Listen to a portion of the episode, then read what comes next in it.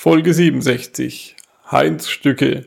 Die unglaubliche Reise. 54 Jahre mit dem Fahrrad um die Welt. Heinz Stücke hat in mindestens 54 Jahren mit seinem alten Dreigangfahrrad die Welt erfahren. Nach Besuchen in allen Ländern der Welt wurde er sogar im Guinness-Buch der Rekorde als meistgereister Mann der Geschichte verzeichnet. 21 Reisepässe wurden mit Stempeln und Visa gefüllt. Er wurde Zeitzeuge vieler Geschehnisse und kann so zu jedem Stichwort Stunden und Tage mit seinen Geschichten füllen. So kann ein Interview mit Heinz jeden Zeitrahmen sprengen. Meine Freunde Axel Brümmer und Peter Glöckner haben mir darum angeboten, das Gespräch mit Heinz und Ihnen am 27.01.2019 in Bühl aufzunehmen und hier zu veröffentlichen. Daraus sind einige ganz besondere Podcast-Folgen entstanden, die du hier anhören kannst. Die Folgen werden jeweils im Zwei-Wochen-Rhythmus hier und über die Podcast-Apps online gestellt. In einem kurzweiligen Talk lässt der 79-Jährige mit ausgewählten Bildern sein Radlerleben Revue passieren. Die drei sprechen ebenso über ihre langjährige Freundschaft wie über viele Fahrradabenteuer und Begegnungen. Dabei werden auch kuriose Fragen geklärt. Etwa, wie gelangt man in für Touristen gesperrte Länder? Wie bekam Heinz sein Fahrrad nach sechs Diebstählen immer wieder zurück?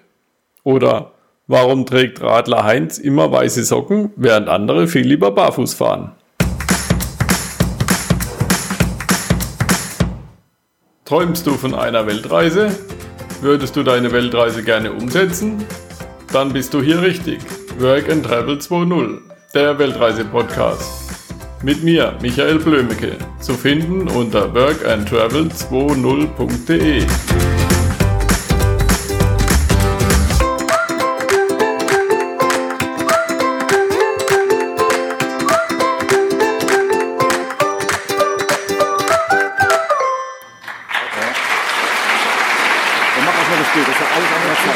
Okay, ich kann das auch nicht. Ne? Hört ihr mich? Immer noch nicht. Nee, lass uns das Bild, mach aus dem Bild, das machen wir nachher. Okay, so, das ist aufregend. schon drin? Wir haben ja gerade selber unseren Vortrag gehalten und selber mit der Dschunke und das ist so einen Vortrag zu halten, ist sehr anstrengend, wenn man sich da konzentriert auf die ganzen Geschichten, dass man keinen Blödsinn redet. Jetzt- Äh, und jetzt ja, besonders erstmal zur Vorstellung von uns beiden, bevor wir zum Heinz kommen, damit Sie wissen, warum wir hier stehen. Also Peter und ich, wir sind äh, aus der ehemaligen DDR äh, vor 30 Jahren mit dem Mauerfall losgefahren, weil wir uns gesagt haben, muss irgendwie Sinn haben, außer dass man eine Mikrowelle kaufen kann. Und haben uns auf Fahrt gesetzt, sind fünf Jahre arbeitend um die Welt geradelt. Und nach diesen fünf Jahren Weltumradlung haben wir nicht aufgehört zu radeln, sind, äh, ich traue mich heute gar nicht sagen, nur 200.000 Kilometer geradelt. Und äh, wenn man da neben Heinz steht, dann kommt man sich sehr, sehr klein vor. Und wir haben den Heinz auf der äh, Weltumradung in Hongkong kennengelernt und dann immer wieder, haben viel von ihm gehört, haben immer wieder sich die Wege gekreuzt und dann auch gemeinsame Reisen gemacht und sind seit vielen Jahren eng befreundet. Und da kam dann die Idee auf, als der Heinz dann mal gesagt hatte, er möchte jetzt äh, sesshaft werden, dass wir ihn da ein bisschen mit unterstützen und wir gemeinsam heute mal so einen Vortrag gestalten. Die Idee war von diesem Vortrag, äh, weil er nicht gerne so eine Multivisionsshow macht und so, dass er, er gesagt, macht ihr das mal. Und dann sind wir dann in sein Archiv, haben da die Fotos durchgeguckt, haben die Geschichten uns rausgeguckt und wir machen da so eine Art Talk, weil wir wissen, worum es geht beim Fahrradfahren.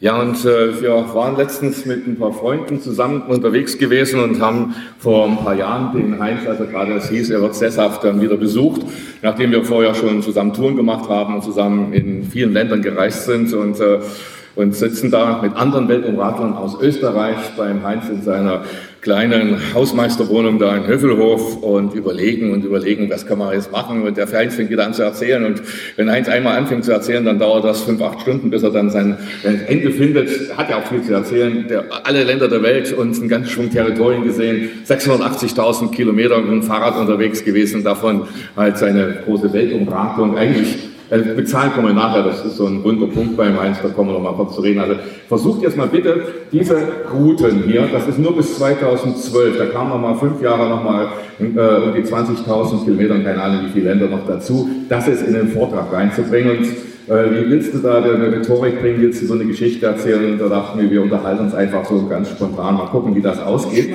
Und äh, wir haben diesen Talk dann einmal zu unserem Festival, in Thüringen haben wir ein Riesenfestival, äh, wo da jedes Jahr ein Haufen Leute zusammenkommen. Ja, Die schwarzen Punkte. die schwarzen Punkte waren immer Weihnachten. Weihnachten. Ja. Ja, Halleluja. die schwarzen Punkte waren immer Weihnachten.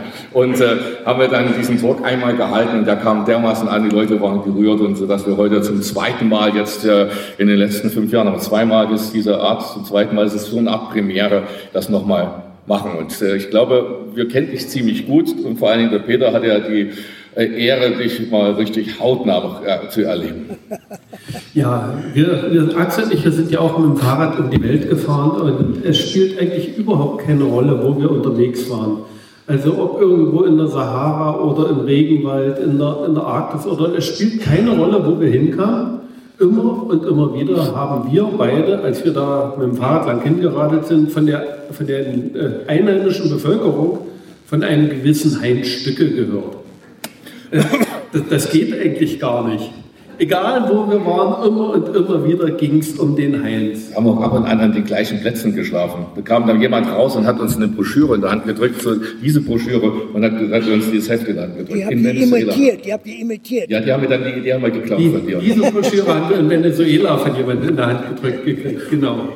Und als wir dann den Heinz tatsächlich getroffen haben, da war es natürlich klar, dass, dass ich irgendwann auch mit ihm mal ein Stück, ein Stück zusammen radeln wollte, ganz klar. Nun, äh, wir, haben uns ausge wir, hatten, äh, wir hatten uns mehrfach dann anschließend noch getroffen und haben uns ausgemacht, dass wir mal ein kleines Stückchen zusammen auf der Transamazonica radeln werden. Nun, als, äh, als Treffpunkt haben wir uns Santarem ausgemacht. Und äh, das ist so eine Stadt, ungefähr so groß wie Leipzig, liegt irgendwo am Amazonas.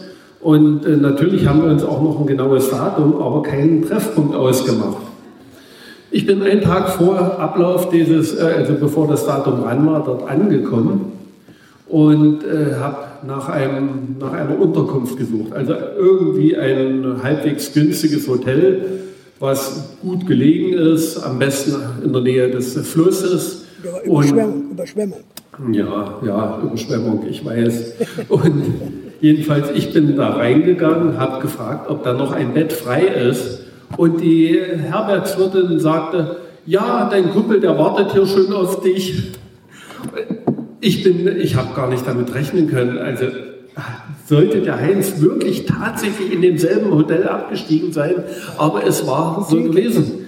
Heinz und ich, wir haben exakt denselben Geschmack gehabt. Äh, Vielleicht liegt das daran, dass wir halt beide auch schon so lange so viel unterwegs waren, dass wir selber, keine Ahnung, äh, woran das lag. Auf jeden Fall haben wir dasselbe Hotel rausgesucht und äh, natürlich ging es dann gleich los. Die ganze Nacht haben wir noch durchgequatscht. Ja, erstmal habe ich dich rausgehauen. Peter, wie geht denn das an hier? Aus dem Zimmer. Äh, hier oben ist irgendwie Mute.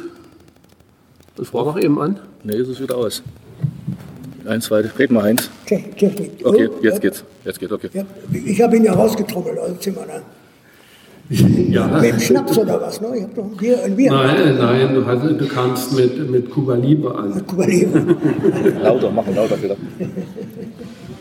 Und nun ja, dann sind wir von äh, Santarem aus auch tatsächlich gestartet.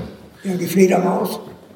Ach komm, da, da gibt es noch so viel zu erzählen. Da, da, wenn du dann an der Die Reihe bist, verwundert. Ja, wir haben, es, hat, äh, es war Regenzeit gewesen, also Sie können sich ja vorstellen, im, äh, im Regenwald, wenn es da so richtig schüttet, äh, die Stadt stand halt zur Hälfte unter Wasser. Wir haben uns abends dann noch irgendwo eine, eine Bar gesucht, die so ein bisschen überdacht war, hatten uns draußen hingesetzt, ein paar Bier getrunken und als Heinz dann genug davon hatte und losgehen wollte, da klatschte ihm unter, unter dem Dach auf einmal irgendwas ins Gesicht. Es war eine Fledermaus gewesen.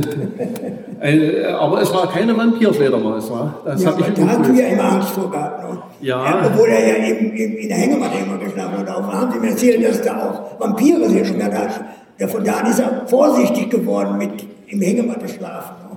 Ne? Nun ja, jedenfalls hatte ich mir im Vorfeld so gedacht, äh, mit Heinz auf der Transamazonica unterwegs sein, das kann man eigentlich nicht gut gehen. Ich meine, selbst bei mir, wenn ich da unter, mit dem Fahrrad unterwegs bin, mir läuft der Schweiß nur so in Strömen runter. Und Heinz ist ja noch das eine, vielleicht auch noch das andere Jahr älter als ich.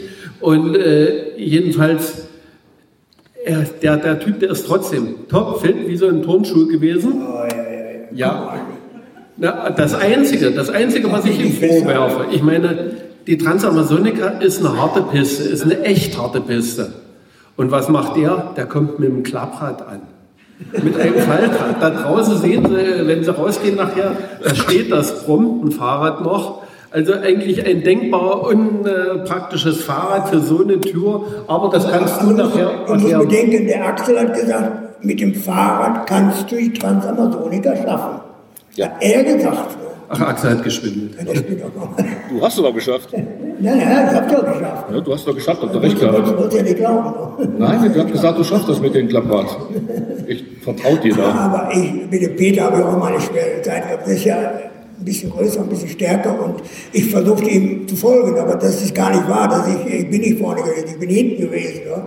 Und habe immer gewartet. Normalerweise fahre ich mitten im Tag nicht und der Peter braucht da aus und einen Platt nach dem anderen. Außerdem, ich habe immer gedacht, nach all den Jahren Erfahrung äh, schafft er ja wohl eine Strecke ohne, ohne, ohne, ohne Panne zu kriegen. Und ich bin 9000 Kilometer durch Transamazonica mit dem Fahrrad nicht eine einzige Panne gehabt er hat, einem Tag hat er drei Pannen gehabt.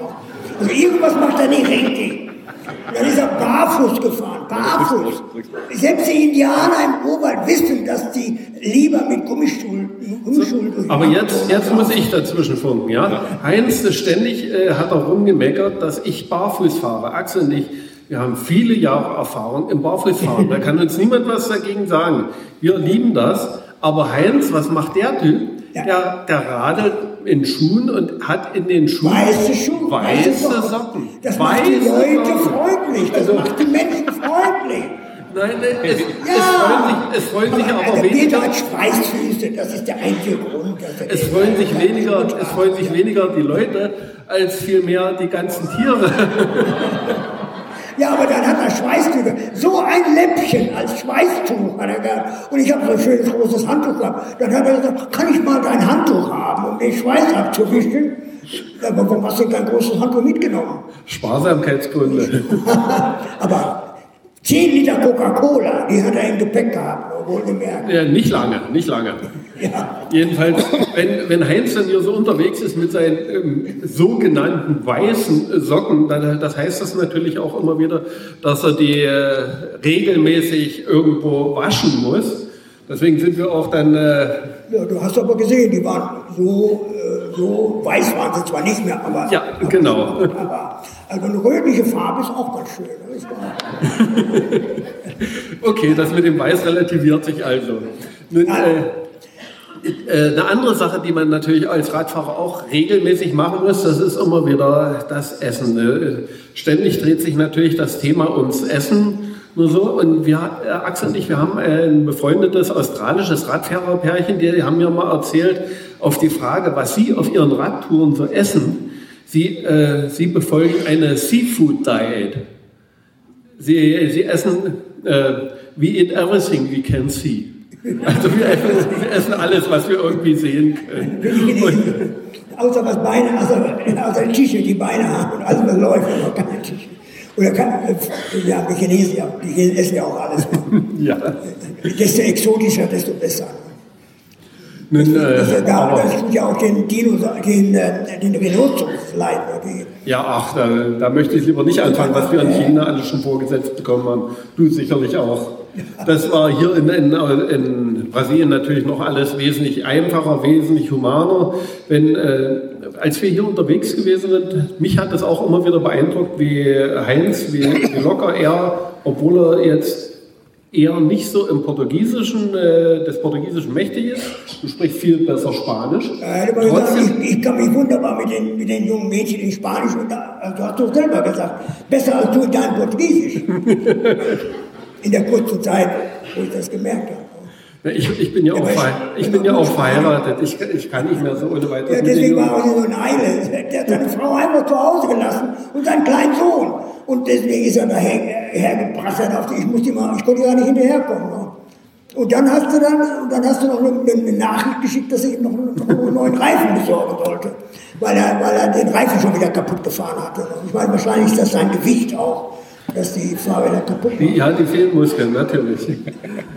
Jedenfalls, was, was mich an Heinz äh, beeindruckte, das war natürlich jetzt, wir, wir sind sehr unterschiedlich, haben sehr unterschiedliche Stile im Reisen, im Fahrradfahren und trotzdem gibt es natürlich immer wieder äh, also einiges voneinander zu lernen. Heinz hat es nicht geschafft, äh, von mir äh, das Barfußfahrradfahren zu übernehmen, okay, das verzeihe ich dir, aber es gibt andere Sachen.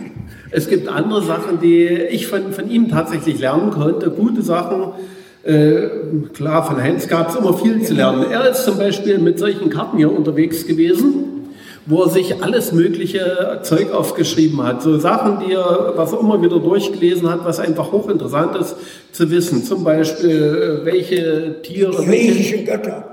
Ach ja, äh, das, war, das passte jetzt gerade nicht hierhin. Aber welche Tiere und Pflanzen von äh, den Europäern nach Amerika gebracht wurden, beziehungsweise umgekehrt und alles solche Sachen. Er hat sich also, er, er radelt nicht einfach stumpfsinnig an, an den Kulturen vorbei, sondern du beschäftigst dich Du auch. weißt, dass du das tust. Äh, Ich mache ich es auf eine ganz andere Art und Weise. Aber da, das hat mich schon sehr stark beeindruckt. Aber von Heinz habe ich natürlich auch noch vieles übernommen, wie zum Beispiel äh, System entwickeln.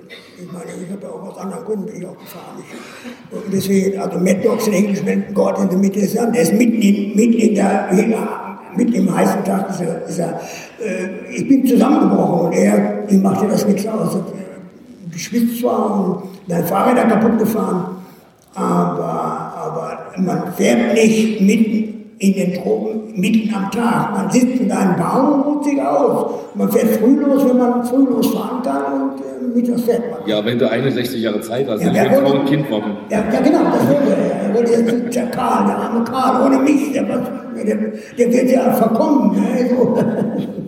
Nein, ist ja nicht so schön. Also auf jeden Fall ist es ein anderer Stil. Das sind, alles, das sind Abenteurer, das sind professionelle Abenteurer. ne? Das ist gar nicht wichtig. Man kann, man, ich kenne Leute, die sind, anstatt auf dem Asphalt zu fahren, sind die neben dem Asphalt auf, auf Schotter gefahren, nur um zu beweisen, dass sie nicht auf dem Asphalt fahren, sondern auf dem Schotter fahren. Sowas ist alles. Weil die das, ist kein, das macht keinen Sinn. Du, auf dem Asphalt, da sind die Autos so schnell, das ist gefährlich und Pisten sind langsam Nein, ich habe Rückspiegel und ihr habt keinen. Und ich lebe und ich bin 50 Jahre unterwegs. Ich meine, dass ihr noch lebt, ihr habt ja Glück gehabt, dass ihr noch lebt. Ich meine, ihr habt natürlich andere Vorteile. Ihr bullig, ihr, ihr, ihr, ihr, ihr, ihr schlägt schlagt ja jeden in die Flucht, wenn ihr nur mit, nur wenn die euch beide sehen. Überhaupt kein Problem, Überfall und so. Ist doch klar. Und bei mir ist das schon ein bisschen anders. Man muss- Ich mich verstecken. Du darfst dich hinter uns verstecken. Ja, mit deinem Windschatten ist das auch nicht so schlecht. Das hast du ja auch oft gemacht hinter Peter. Ne? Und der kein Rückspiegel. Ja, der, der Peter hat gesagt, ja, aber der Axel hat ja einen Rückspiegel. Das, das reicht bei uns aus, wenn einer einen Rückspiegel hat, genau. Ich kenne sehr viele Weltenwunder, die sind tot, weil sie keinen Rückspiegel hat. Also kennst du nicht mehr. Das ist um die Art des Lebens. Ja, aber, aber weißt du, bei uns ist es Arbeitsteilung. Axel, Außerdem Axel ich fährt rasiere mich. Nee, musst du nicht. Ja, tue ich aber. Ja. Ich muss doch freundlich, ich muss doch freundlich den Menschen, ich muss sauber, ich muss weiße Socken anhaben. Dann sind die Leute freundlich. Rote Socken. Und wir, wir, wir aus dem Osten haben echt genug von roten Socken. Also, Okay, guck da. Ich habe ihn noch extra mal auf den Fuß getreten. War das nicht da? Ja, so, ja. Also ich, ich war wirklich äh, äh, äh, überrascht, dass man äh, in der Art und Weise die Welt sehen kann, wie die beiden die gesehen haben. Aber es ist wichtig, was Außergewöhnliches zu schaffen und die produzieren das Außergewöhnliche und nicht, weil das zufälligerweise kommt, sondern sie produzieren das, weil sie das brauchen. Ihr braucht das. Oh, keine möchte gern barfuß lassen. Lass mich doch barfuß fahren. Oh Ja, in, in, in Hongkong. Ihr habt mich damals in Hongkong getroffen. Da ne? hatten wir sogar Schuhe an. Ja, und ihr habt. Warum geht man, warum geht man fotografieren in die Knie? Das verstehe ich nicht. Vor dir gehe ich gerne in die Knie, weil du einfach so viel. Die, wie die schrägen Vögel stehen die da und fotografieren. Die da. Wir müssen sehr in die Knie gehen, weil äh, wir sind zwei Meter groß. Ja. Also Heinz, Heinz ist, Dann fotografieren wir bloß eine Glatze, Heinz. Heinz ist zwar der Größte unter den Fahrradfahrern für uns, aber nicht der Längste. Das haben wir vorhin schon Okay, festgestellt. okay, wa? okay, okay, okay, ja, okay, mind. Deswegen machen wir gerne, wenn wir ein Foto von dir machen, gehen wir in die Knie. Dürfen wir doch, oder? Ach, da bin ich geboren. Ja, jetzt, äh, jetzt ist der Amazonas mit Peter zu Ende. Jetzt will ich noch mal ganz kurz aus deiner Geschichte erzählen. Den Äh, Volkswagen, den habe ich mit 18 Jahren gekauft. Ich war ja Ähm, jetzt, jetzt kommt der Streitpunkt, äh, wovor Lothar schon ge- Angst vor ihn hatte, weil äh, mit Heinz kann man sich sehr schnell streiten und wir streiten uns oft und gerne, weil wir uns so mögen, Heinz. Ich habe recht. Ja, ich weiß, du hast recht, ich habe auch, schon- hab auch schon lange aufgegeben. Normalerweise war ich aber Äh, eins, eins der größten Streitpunkte, das sind Zahlen. Heinz, jetzt bitte lass mich ausreden, die Pointe kommt zum Schluss. Okay? Nimm sie mir nicht davon. Äh, Peter hat dich schon runtergedreht, guck mal. Kennst du das? Oh, Und zwar äh, geht es um Zahlen. Wie viele Länder, wie viele Jahre, wie viele Kilometer Heinz gereist ist, da kann man sich sehr gut drüber streiten. Also seine Variante ist, ähm, dass er 51 Jahre nonstop 640.000 Kilometer geradet ist und alle Länder und einen ganzen Schwung Territorien gesehen hat. Und dann haben wir bei ihm ein bisschen nachgeforscht in seinem Archiv und seinen Tagebüchern durchgewälzt und haben festgestellt, nee, das stimmt nicht. Der Kerl schwindelt. Der ist 62 Jahre unterwegs gewesen, 680.000 Kilometer. Denn seine erste Reise war äh, dann hier, das ist eigentlich schon die zweite, wo er das erste Mal um die Welt geradet ist. Vorher ist er mit dem Fahrrad, äh, da war er 14, 15 Jahre alt, mit Kumpels, die sind am Anfang mitgefahren, nach ein paar Wochen haben die aufgehört, nach England gefahren. Danach ist er, äh, da war er 18, einmal ums ganze Mittelmeer, kurz nach dem Krieg, in der Zeit war das Mittelmeer eine spannende Gegend, einmal ums Mittelmeer geradelt für ein Jahr. Dann ist er mit dem Fahrrad nach äh, Indien gefahren und dann von dort aus weiter nach Japan. Dann von Japan ist er mit dem Schiff nach äh, Russland, in die Sowjetunion, gell, Anfang äh, 1960 und äh, ist dann von dem Schiff runter, ist als Matrose mitgefahren und ist dann runtergegangen von dem Schiff illegal und hat sich aufs Fahrrad gesetzt und wollte von Vladivostok nach Moskau fahren, kam der KGB, hat ihn dann nicht verhaftet. Warum, weiß ich nicht. In der Zeit, du als, als Deutscher, das geht, okay, er hat es geschafft, ist er nicht ins Knast gekommen, ja, wegen seinen weißen Socken und ähm, ist dann in die äh, Transit gesetzt worden, bei der nächsten Station wieder ausgestiegen, wieder aufs Fahrrad, da kam wieder KGB, wieder reingesteckt worden. Zum Schluss war er dann in, äh, in Petersburg gewesen, ist er zurück nach Moskau geradelt und äh, da gab es Ärger, aber wieder komischerweise keinen Knast. Und dann bist du dann übers Nordkap nach Hause. Und danach erst hat er angefangen, 51 Jahre nonstop zu reisen, ohne wieder zurückzukommen. Dann ist er mal kurz nach Deutschland gekommen, ist aber danach wieder viele Jahre und viele zigtausend Kilometer mit dem Fahrrad gefahren. Unter anderem eine Reise, die gefällt mir ganz gut. Ähm, da hat ihm noch eine, äh, eine Insel gefehlt, St. Helena. Und da hat er gesagt, es ist blöd, mit dem Flugzeug dahin zu fliegen. Ich war gerade in London, fahre schnell mit dem Fahrrad nach Südafrika und fahre dann von dort aus mit dem Boot darüber. Also er wollte eigentlich nur nach St. Helena rüber. Und ähm, ja, das stimmt doch, ja. Aber du hast es nicht geschafft.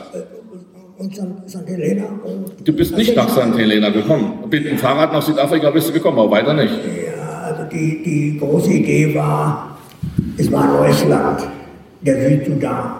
Und das war mein Ziel. Und wie kommt man da hin? Naja, ich meine, auf dem, direkt durch die Sahara, ich meine, war ich schon einmal durch die Sahara, ich bin nach Nairobi geflogen und bin dann von Nairobi aus auf, auf der Straße nach, nach Südsudan gefahren. Dann, ja, dann war ich jetzt mal schon in Afrika und dann habe ich gesagt, aber äh, ich kann ja nicht einfach wieder zurückfliegen. Ich muss jetzt ein bisschen weitermachen. Und dann habe ich gesagt, immer findet man neue interessante Routen. Und, und wenn es eine neue Route gibt, dann ist für mich das auch ein großes Ziel. Und da habe ich ja, ich fahre mal ein Stück weiter. Ich war noch nicht am, am, äh, im, im Queen, äh, Queen Elizabeth Park äh, in Uganda und dann nach Burundi und Rwanda Burundi. Und dann gibt es ein altes deutsches Kriegsschiff, das auf dem Tanganyika-See hin und her fährt und mit dem kann man die ganzen 600 Kilometer auf dem Tanganyika bis zum Ende fahren nach, nach Sambia. Und dann gesagt, jetzt fahre ich Sambia weiter. Ich wollte eigentlich noch eine Enklave in Angola besuchen. Kriegte aber kein Visum. Zu der Zeit war es äußerst schwierig, nach Angola noch ein Visum zu bekommen. Und dann bin ich nochmal durch den Taprisi-Stipp nach, nach Winter gegangen, weiter nach Südafrika und habe mir das überlegt. Ich könnte dann von Südafrika mit dem Schiff nach St. Helena und dann Ascension Island. Und von Ascension Island kann man, wenn es Platz gibt, in einem Militärflug kann man dann nach Birmingham, einen Militärflughafen fliegen. Und das muss man erstmal bekommen, den Platz. Und den haben die dann mit Hilfe von jemandem, der es alles am Computer konnte.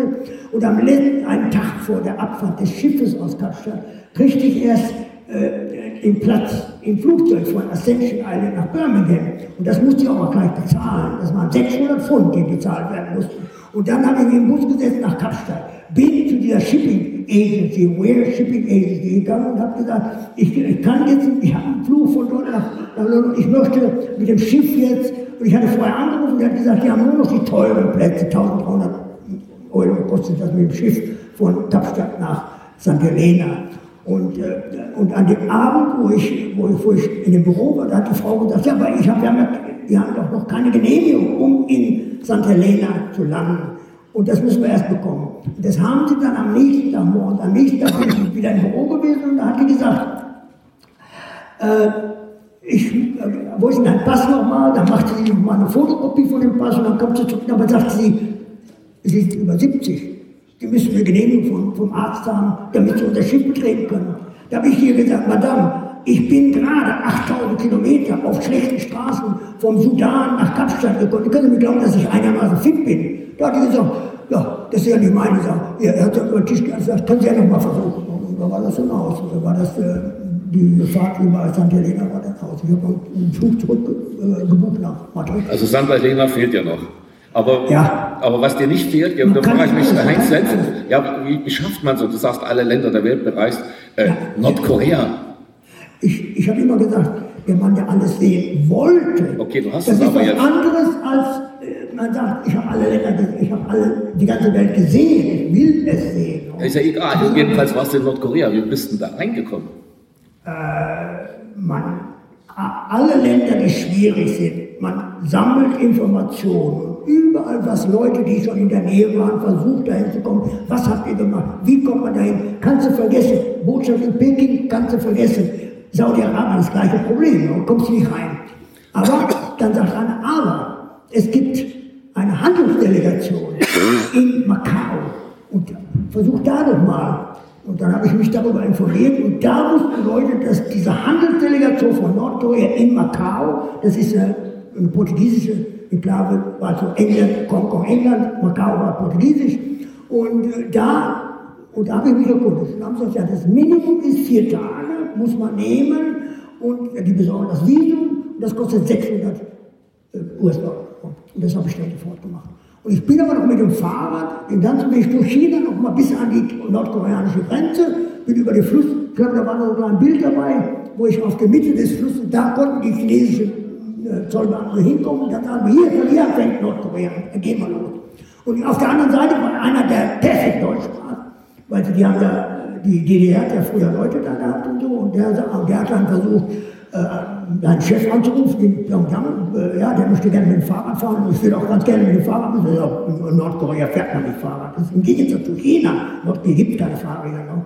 Aber ich durfte einreisen. Ich hatte ja das, äh, ich war vier, vier Tage zu früh da. Ich war nicht an dem Tag, wo ich angeblich an der Grenze saß. Und also haben die dann, äh, hat er angerufen und gesagt, ja, ihr könnt trotzdem reinlassen. Und so, so bin ich mit dem Zug, ein uralter Zug, mit dem das Fahrrad, also ein Teil da rein transportiert, man musste immer zusammen nach. Und das Einzige, was ich mit dem Fahrrad fahren konnte in Nordkorea, war dann vom Bahnhof mit dem, mit dem Wach, Wachauto dahinter. Ich habe dann ein Auto gehabt, ich habe einen Chauffeur gehabt, ich habe einen Führer gehabt für die, ich bin acht Tage insgesamt geblieben, vier Tage habe ich nochmal vier Tage verlängert, wurde 25 Dollar jeden Tag extra und, und habe dann auch sagen können, wo ich hin wollte. Aber da habe ich gesagt, ich möchte die Nuklearfacilities sehen. Oh. da haben sie gesagt, das geht ja nicht, wir haben ja keine. Aber in Saudi-Arabien bist du mit dem Fahrrad durchgekommen. Ja, das äh, war auch wieder so ein Platz. Also ich habe alle bei, bei Saudi-Botschaft schon jahrelang, wohlgemerkt, 50 Jahre lange Zeit. Was ich, in den, was ich vor 20 Jahren nicht geschafft habe, habe ich 20 Jahre später geschafft. Das muss man immer bedenken. Ich habe vieles aufgegeben. Ich habe das geht nicht. Aber 20 Jahre später geht es. Und ich war 50 Jahre lang hast du immer dann angeklopft, bis sie dann gesagt haben, wir haben die Nase voll bei den Kerl. Wir lassen den jetzt rein. Ich kam im Jemen an. Nein, ich kam im Jemen an und war, da gibt es auch die deutsche Entwicklungshilfe und da habe ich sehr viele Leute kennengelernt. Die haben mich auch mal ich musste auch was mit meinem Pass machen. Und in der Botschaft, normalerweise sagen die, Jemen, kein Land für euch kannst du vergessen oder so. Die sind nicht besonders freundlich. Aber dieser Mann war sehr freundlich und ich habe ein bisschen Geschichte erzählt und so. Ja, ganz einfach. Wir stellen sie ein. Äh, ich bin dann von der Botschaft eingestellt worden für kurze Zeit, musste, sollte angeblich einen Vortrag, habe ich aber nie gemacht. Und auf diese Einladung hin konnte man zu dem, zum Saudi, der, der Botschaft gehen, aber äh, man, äh, man musste, man musste ein Ticket haben oder so etwas. Und ich habe gesagt, ich fahre mit Bus. Da hat er gesagt, nee, Busse gibt es nicht in Saudi-Arabien. Fahrrad, das konnte ich nicht sagen. Und dann hat da musste ein Ticket besorgen. Da habe ich bei jedem Airline, die haben umsonst ein Ticket ausgestellt von, von äh, Sana, äh, Jeddah, Damaskus, Kairo. Haben sie mir Tickets ausgegeben, nicht zu bezahlen. Und dann habe ich, hab ich dann das Visum bekommen. Aber die, die Sache ist, die haben mir ja nicht das Visum für einen Tag gegeben, weil ich eigentlich nur einen Vortrag hatte in der deutschen Botschaft in Jeddah, sondern die Regel ist, wenn man die Genehmigung hat, nach Saudi-Arabien reinkommt, kriegt man einen provisorischen Stempel von 30 Tagen. So. Und an der Grenze, wo ich reinkam, hat keine Ahnung, da ist nie einer mit dem Fahrrad reingekommen, aber ich hatte ja das Visum. Und dann bin ich angehalten worden. Insgesamt 144 Mal bin ich angehalten worden in Saudi-Arabien. Manche haben mir Geld in die Tasche gesteckt, weil man ganz schnell. Ich hätte ja viel Geld machen können da. Ich hätte nur einen Brief haben, dass ich mit gutem Willen und Geld fahre, dass ich Unterstützung brauche. Was meinst du, dass ich da Geld nicht genommen hätte? Aber ich habe gesagt, haben gesagt, brauchst du Geld? Du bist doch arm, du bist Fahrrad. Nein, ich brauche kein Geld, ich habe gesagt, okay. Aber trotzdem haben wir Kinder, haben wir manchmal Geld in die Tasche gesteckt. Also, äh, Aber es gab auch negative äh, Stops in Saudi-Arabien. Äh, dann habe ich wie der Robinson Kruse, der hat um die Tage zu machen, hat er immer Kerben in den Baum gemacht. Ne? Und das waren so viele Stops in Saudi-Arabien, das interessiert mich halt, wie viele das waren. Und da habe ich jedes Mal, wenn eine, ein positiver äh, Stopp war, dann habe ich die Kerbe auf die rechte Seite in meinen Lenker gefeilt. So. Kann man heute noch sehen, kann ich immer noch beweisen. Wer das in Odin sehen bin ich noch da. Und die, und die, äh, die, die positiven auf der rechten Seite und negativen auf der linken Seite. So halbe noch. Und was war so ein negative? Äh, negative war, da kommt einer an, ich weiß ja nicht, zivilen Cloud, aber die Religionspolizei, die sind ja, haben ja keine Uniform dort an. Und der hat gesagt, du darfst hier nicht mit dem Fahrrad fahren. Du, auf mein, auf, am Pickard hat er gesagt, auf, ich habe mich geweigert, ich, mach, ich fahre mit dem Fahrrad. Und da ging hin und her ein bisschen. Und ich habe dann immer meine Methoden. Ich kann alle Situationen lösen. Da gibt es immer irgendwie was, was man machen kann. Also bin ich auf die Straße gesprungen, habe die Hände hoch und habe mich vor jedes ankommende Auto gestellt. Der hatte gar keine Wahl. Der musste anhalten. Das nächste Auto hielt, ein junger Mann sprang raus, studiert in, in, an, an, an Saudi, hat aber in Amerika studiert, hat gesagt, Mensch, ich habe dich im Buch, ich habe dich in, in der Zeitschrift gesehen. Und dann hat der sich untereinander mit dem, mit dem Polizisten unterhalten und die hat dann gesagt, okay, also ich muss dich auch abliefern bei den Authorities. Dann ist der Amerikaner seinem Schlitten vorne gefahren, der andere ist hinter ich bin in der Mitte gefahren bis in den nächsten Ort. Da hat er mich der Polizei übergeben und da ist er, hat er sein Gesicht gemacht, ist er weg und der Polizist hat versucht überhaupt hier. Und der Mann mit dem, der Amerikaner, also der Saudi, der, der studiert hat in Amerika, hat gesagt, jetzt gehen wir erstmal essen. Und dann hat er gesagt, in Medina, wo man als Ungläubiger nicht hin darf, ne, da wohne ich. Und da kommst du mit besuchen. Ne? Und da habe ich den besucht. Und da haben die ein Fest gemacht. Männer natürlich nur, ne? so ein großer Raum, also zehn Leute saßen in so einer riesen Schüssel in der Mitte, so zwei Meter Durchmesser, Metallschüssel, mit einem Berg von Reis da drauf, nur so. Ein Meter hoher Reisberg und da drin war ein ganzes Schaf. Und dann wurde dann angefangen, kein Messer, kein nichts. Und dann wurde dann reingerissen, das wurde abgerissen Und natürlich diese schönen Sachen, so die Backen, die Augen, das da, das hat er mir immer dahin geworfen. Das musste ich dann essen. Also du bist auch mal ins Gefängnis gekommen, ja? Das habe ich da irgendwo mal von dir gehört. Ja, wieder schlafen. Zum Schlafen bin ich schon mal dran gewesen. Also in, in Algerien zur Zeit, als die Franzosen raus mussten, das war ja 63, da habe ich mal Zelt mal geschlafen. Da waren alle noch die Freiheitssprüche an den Wänden und so. Ne? Aber, aber das eine Mal, wo das ein bisschen, ähm, ein bisschen heikel wurde auch, war einfach, ich hatte, äh, ich brauchte eine Visaverlängerung. Und äh, ich war bei einem einem Franzosen, der eine Bäckerei hatte in Douala, ist die, die zweitgrößte Stadt in, in, in Kamerun, Westafrika. Und äh, hat äh, äh, äh dann, ich bin zu der Immigration und der Verlängerung, das, das Wochenende. komm Montag. Aber Montag ist mein, mein Visum schon abgelaufen. Das ist kein Problem, wir machen reden wir Montag. Und ich habe mich dann Freitag, Samstag, Sonntag, ja, ich kann ja einfach umsetzen, wieder was sehen. Und dann habe ich das Fahrrad bei den Franzosen gelassen und bin per Anhalter ins Norden von Kamerun, das ist mit Englisch gesprochen übrigens noch. Und, und komme dann irgendwo an in so einem Kaff, wo mich der, der, der ein, einer von den Autos ab, abgesetzt hat. Ich gehe in die Kneipe rein, ein Bier bestellt. Und da sitzt einer und fixiert mich. Und stier nach an. What are you doing here? Ich meine Englisch da oben. Ja. Trinken Bier. Das ist gut, Prost. Äh,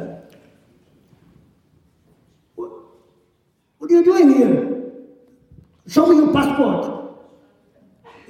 Ja, dann habe ich gesagt, das soll mir sein Passport zeigen. Und da hat er so eine kleine Karte drauf, das Zürich International. Und das ist äh, Geheimpolizei, also Staatspolizei. Ne? Aber ich wollte immer gelernt. Und da hat er mir die weggenommen und gesagt, nein, äh, wir dürfen unsere Karte nicht weggeben. Okay, ich habe meinen Pass geholt und habe ihn in die Hand und dann so gesagt, dann hat er, nee, ich soll den Pass haben. Und dann habe ich gesagt, nein, das ist der, der Federal Republic of Germany, also das ist die Besitzung der deutschen, äh, der, Deutschland, kann, die dürfen wir auch nicht aus den Händen geben. Dann hat er gesagt, ja, Rowdy, du bist böse, oder? was er denn sein? Ja? So, und so ist das. Und dann habe ich gesagt, ja, bei dir, wir geben Entwicklungshilfe. Und das hat er dann irgendwie äh, so, irgendwann hat er ja den Pass mal. Dann hat er gesehen, dass das Visum abgelaufen war. Ja, ja, jetzt haben wir den. So, und dann hat er Polizisten hat mich Uniformierte geholt.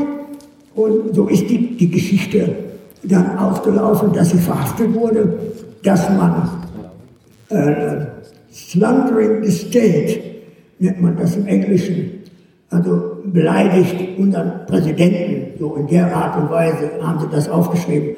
Und, und dann wurde ich festgehalten in der Polizei. Am nächsten Tag wurde ein Militärfahrzeug, wurde ich nach Bamenda, der Provinzhauptstadt gebracht. Und dort wurde ich in die Polizei geliefert und die wussten gar nicht, ich, die dachten, ich wäre Schwerverbrecher. Schwer, Haben sie immer gesagt, wen hast du denn umgebracht? Auf jeden Fall konnte ich als Weißer, das waren zwei Zellen, das war so eine Polizeistation, wo so zwei so Untersuchungshaft. Und in der einen Zelle, eine Zelle waren angeblich für Frauen und die eine Zelle waren Afrikaner, voll gefärbt mit Afrikaner, keine Toilette für Italiener. Aber ich durfte, dann waren erstmal die, die Akkusationen wurden gemacht, ich musste alle meine Sachen abgeben. Und ich durfte im Gang zwischen dem, zwischen der, dem Büro und einer Eisentür und dann zu der Zelle, die Eisentür konnte ich, tagsüber konnte ich vorne sitzen. Und da kam eine, eine Deutsche, kam, das ist eine lange Geschichte, aber im Endeffekt, äh, was mir, was mir hängen geblieben ist, ist dann, wie du da noch einen geholfen hast. Das fand ich faszinierend. Ach so, ja. Da kam einer aus ja. vom Lande und wusste nicht, dass. Ja, das ist in Afrika immer wieder.